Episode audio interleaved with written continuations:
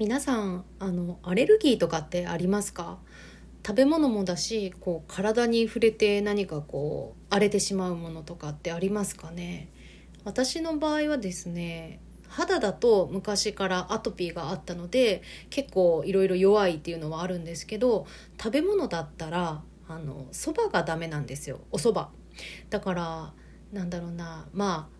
年越しそばもダメだしあの結婚式の時とか結構そばになんかアレルギーは絶対丸つけるようにはしてるしあと旅先とかでそばが名物なことって割とあると思うんですけどしかもみんな美味しそうに食べるじゃないですか。なんだけどまあいつも食べれんのでちょっとちょっと悔しいなって感じですね。まあそばの味の良さっていうのをね知らないので何とも言えないんですけど、まあ、今日みたいなね寒い日とかはあったかいそばがこう選択肢の一つにはなったんかなとか思っています。それでは行ってみましょう。ヤンピーのギフトハブラジオ。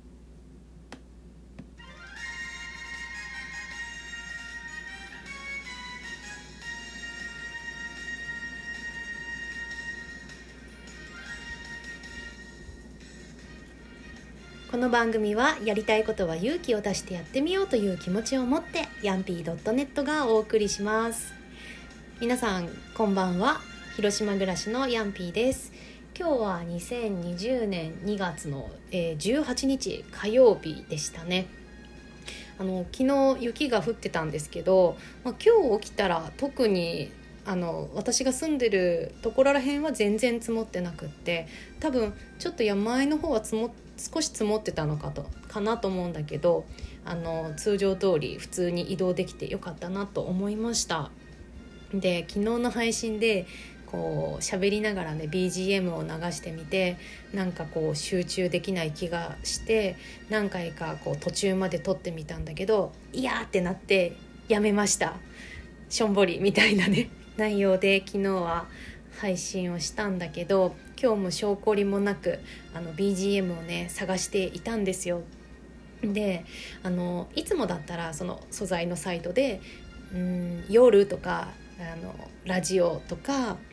うん「ゆっくり」みたいな感じのカテゴリーで見ていたんですけどなんか今日はもう好きな単語をね検索窓に入れようと思って「魔法少女」って入れ入れてみたんですよ。そしたら出てきた曲が2曲あってで今かけてる曲がね「シャイニング・ドリーム」っていう曲名で、えー、作曲者の方が GT-K さんでいいのかな？なんかその曲が出てきてなんかすごいテンション上がると思ってあのあ終わりました。今終わりましたがこの曲がヤンピーのギフトハブラジオに合うかどうかはさておきあの流してみました。いやいい曲ですね。私あのセーラームーンのあの変身バンクとかも本当に好きなのでこういう曲聴くと本当になんかワクワクしちゃしちゃいますね。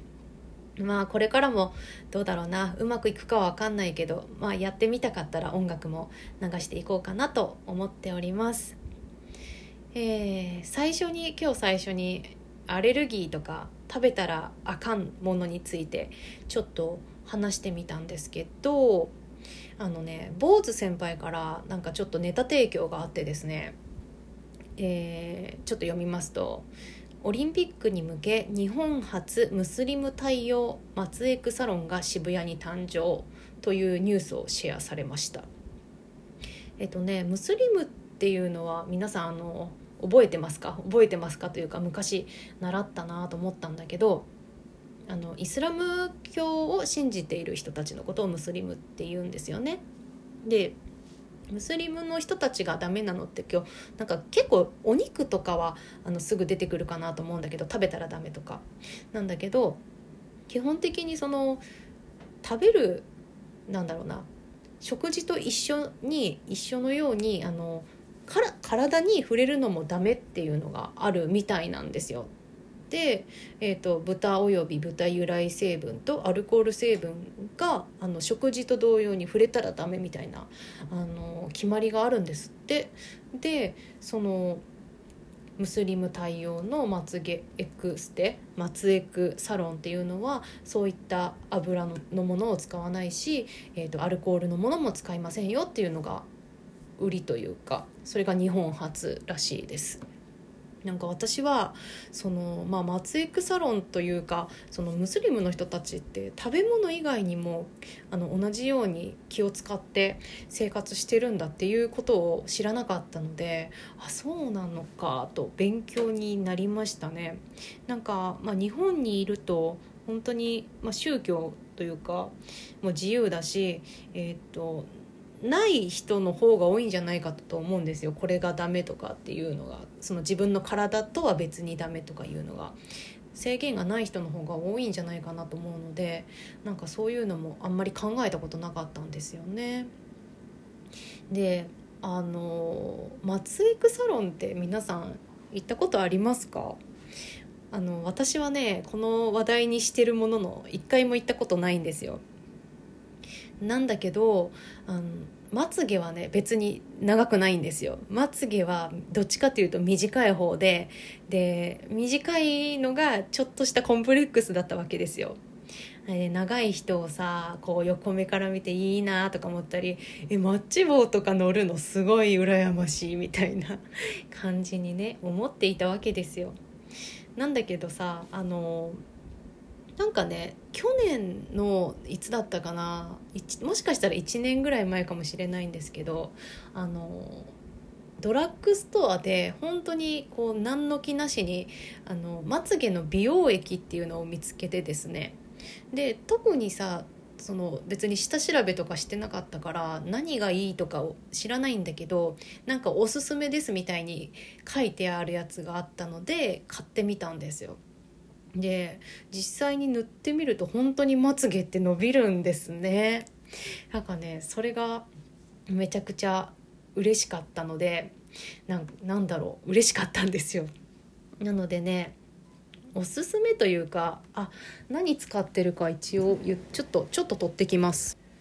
ちょっと取ってきました。まつげまつげ美容液。あのね普通にドラッグストアで売ってたんですけどアバンセラッシュセラムって書いてあります。青い容器に入ってるやつなんですけどこれなんか本当に伸びましたよ。なのであのなんだろうなまつげ短いとか地まつげでいきたい派の人にあのおすすめです。なんだけど全然最近塗ってなくってめちゃくちゃ余ってるんですけどでも塗ってないとなんか育ちは止まる気がしますね。まあそんな感じでちょっとまた再開させようかなと思いました。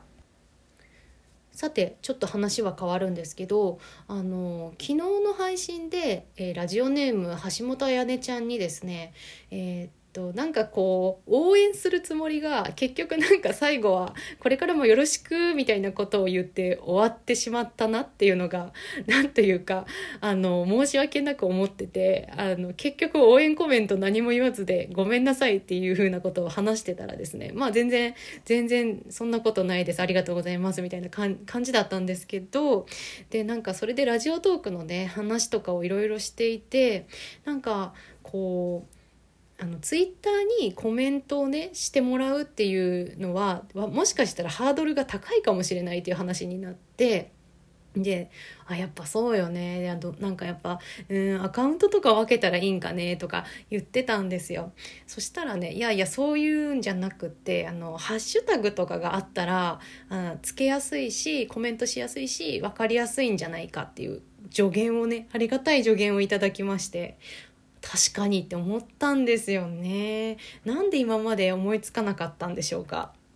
なんか本当そうよねと思ってなんか知らない人にいきなりこうコメントをするするっていうのはまあ知ってる人ならいいかもだけど、うん、確かにちょっと勇気がいることですよね。なので、えー、っとハッシュタグをね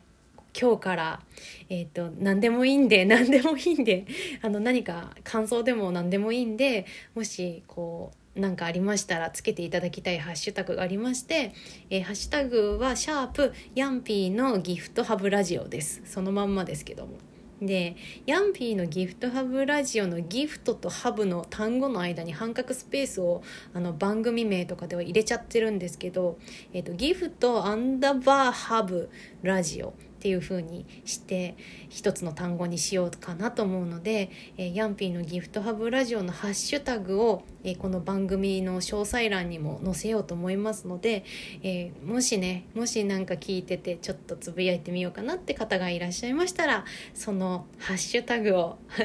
ハッシュタグとかなんかうわー嬉しいなんかはいつけてつけてくださいな。よろしくお願いします。というわけであの今日もバラバラと喋ってみましたその坊主先輩からのネタ提供があの今ねその坊主先輩は坊主になりたくないのでネタ提供を時々してくれてるんですけどあ本当にそれに沿って何か喋って本当はもっとがっつりそれに沿って喋ってみたいんですけどなかなか難しいですね。なんかやってみてあのやりながらね言うのもあれなんですけどうん。なんか本当に喋ることとしてそういったものを取り上げるっていうのはあなんか普段ねラジオ番組とかでは本当によくされてると思うんだけどあなんかいざね自分がじゃあこのこと話してみようかなとか思った時にそのこと自体を伝えるのと客観的な意見を言うっていうのとかこう自分の主観でもいいんだけどとにかくなんか